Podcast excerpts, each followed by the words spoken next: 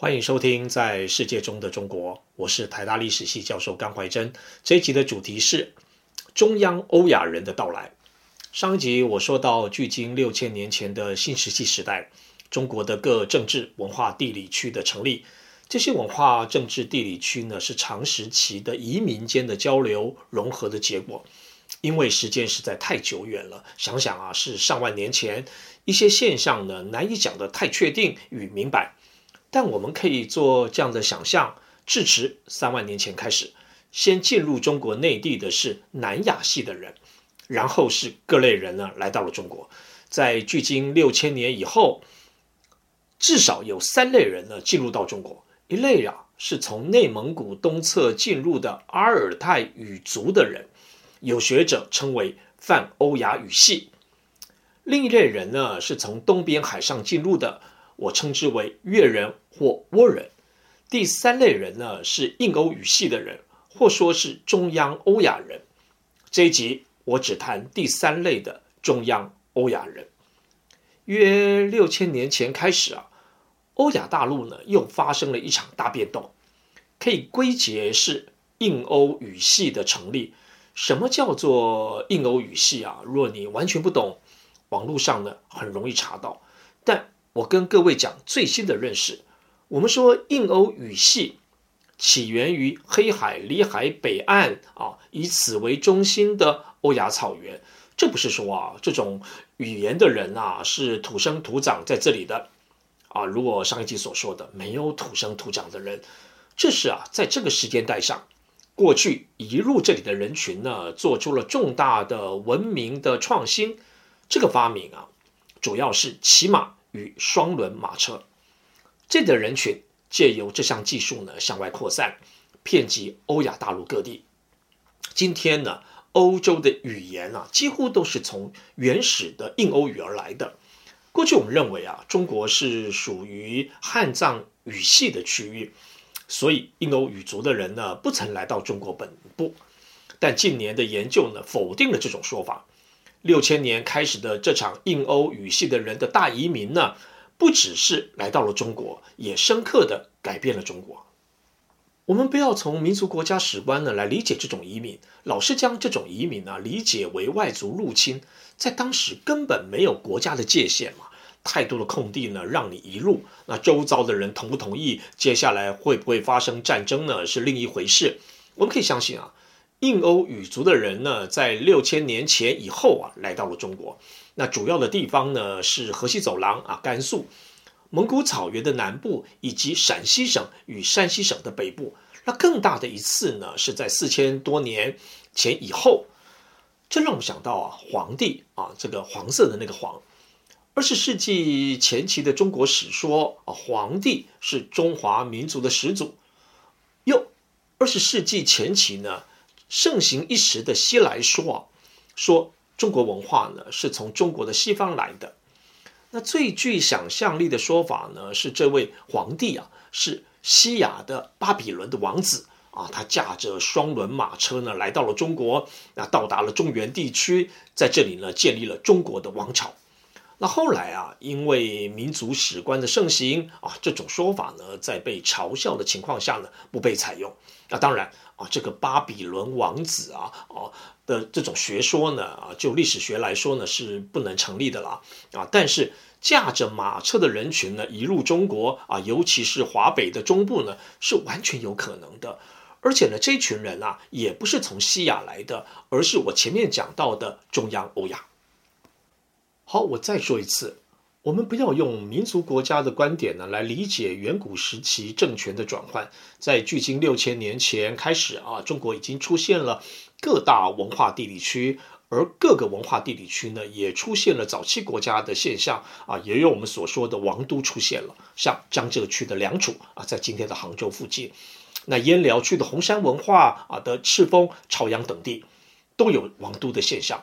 如果呢，我们说呢，他们是王国啊，那这些王国呢，是由多数的多元的部族呢所组成的政治联盟，在六千年以后进入中国北方的印欧语族的人群，在不同的情况下呢，加入了这些政治的联盟啊，有作为职人团体的啊，或说是专业技术人员团体的，他们提供了先进的技术啊，像种植小麦啊啊，制作马车啊，还有啊，当佣兵的。那至于啊，他们会不会取代原统治者而成为新的统治者啊？当然有可能嘛。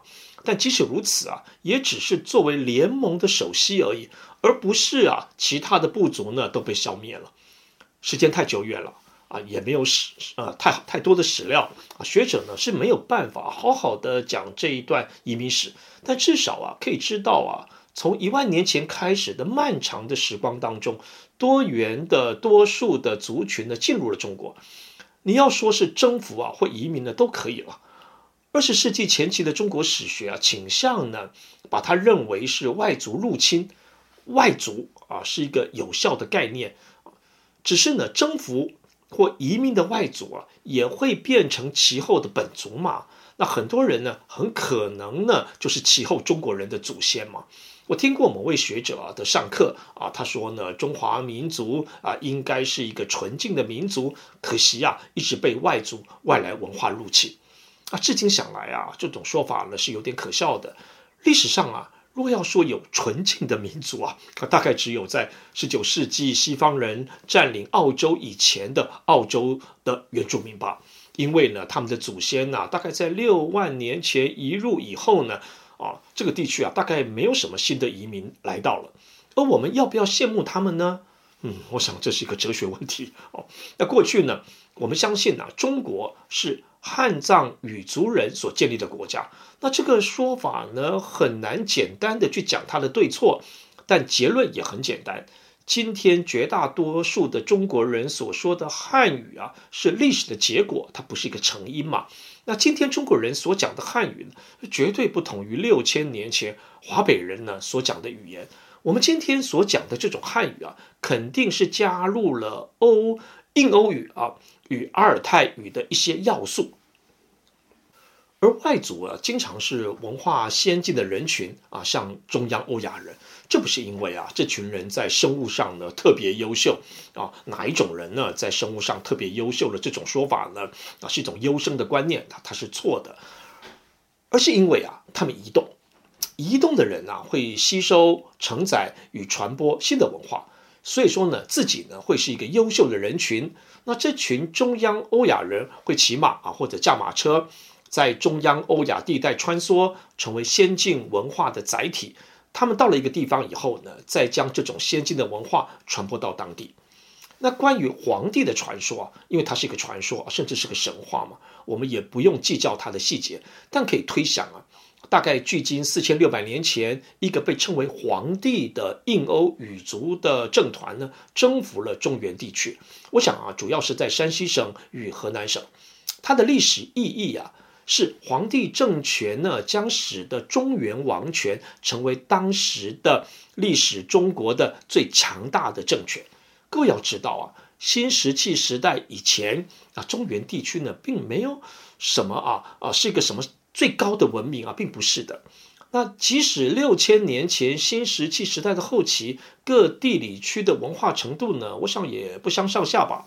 在二十世纪的前期，那中国的考古啊，一直去挖中原地区嘛，然后说呢，这里有最高的文明。二十世纪的后期啊，新中国的考古学在中国各地进行考古挖掘，才发现啊，其实中国各文化地理区的文明呢，差别并不明显嘛。所以说，中国文明呢是百花齐放，而不是一枝独秀啊。当然。考古学家呢去挖王都啊、王墓啊啊，然后呢赞叹它的规模好大啊，好比呢河南省的安阳是商王的王都所在啊，这是另外一回事嘛。然后是中国史所说的三代啊，夏、商、周，商与周的两个王权呢都可以被确认，但夏没有办法啊，不能被确认呢，也不是没有的意思。啊，只是说呢不能被确认叫做夏。那大禹建国的这些故事呢，也不能被证实是真的。但我们可以想象啊，四千多年以前啊，一位被称为皇帝的族长，来到了中原区建国，在很长的一段时间当中呢，他的族人也在这个地区建国。那传说当中的尧舜都是出自这个族群的首长。在约四千年前的时候呢，当禹啊或者大禹成为这个部族联盟的首长的时候呢，他整合了更广大的区域的政权，而形成了新的政治的联盟。啊，它的区域呢啊，应该包含了陕西的东部啊、河北的南部等等。这应该呢就是传说当中的夏。那夏的王都之一呢，可能是河南洛阳地区的二里头。那进入中原地区建国的中央欧亚人呢，也移民到了河南东部与河北的地区。那他们在这里啊，为这个地区的商人政团服务。那或许成为技术人员啊，或许成为军人。他们为商王呢组建了马车部队，以及引入了文字。那至于商人本身呢，是不是出自印欧语系呢？啊，不太好推测。在三千六百年前啊，商王政团与夏王政团啊发生战争。那这个商王的名字呢是传说当中的汤，他获胜了啊。于是呢，商取代了夏，成为中原王权的新共主。然后到了距今呢，大概三千两百年前，另一种中央欧亚人啊，拥有强大的马车技术呢，战胜了商，而建立了新的中原的王权。他们是周人。最后啊，我说他们是印欧语族的人啊，或说是中央欧亚人，只是从语系呢去推论这群人的属性啊，说明呢他们作为一个族群的关系，而关系之一呢是推到印欧语系。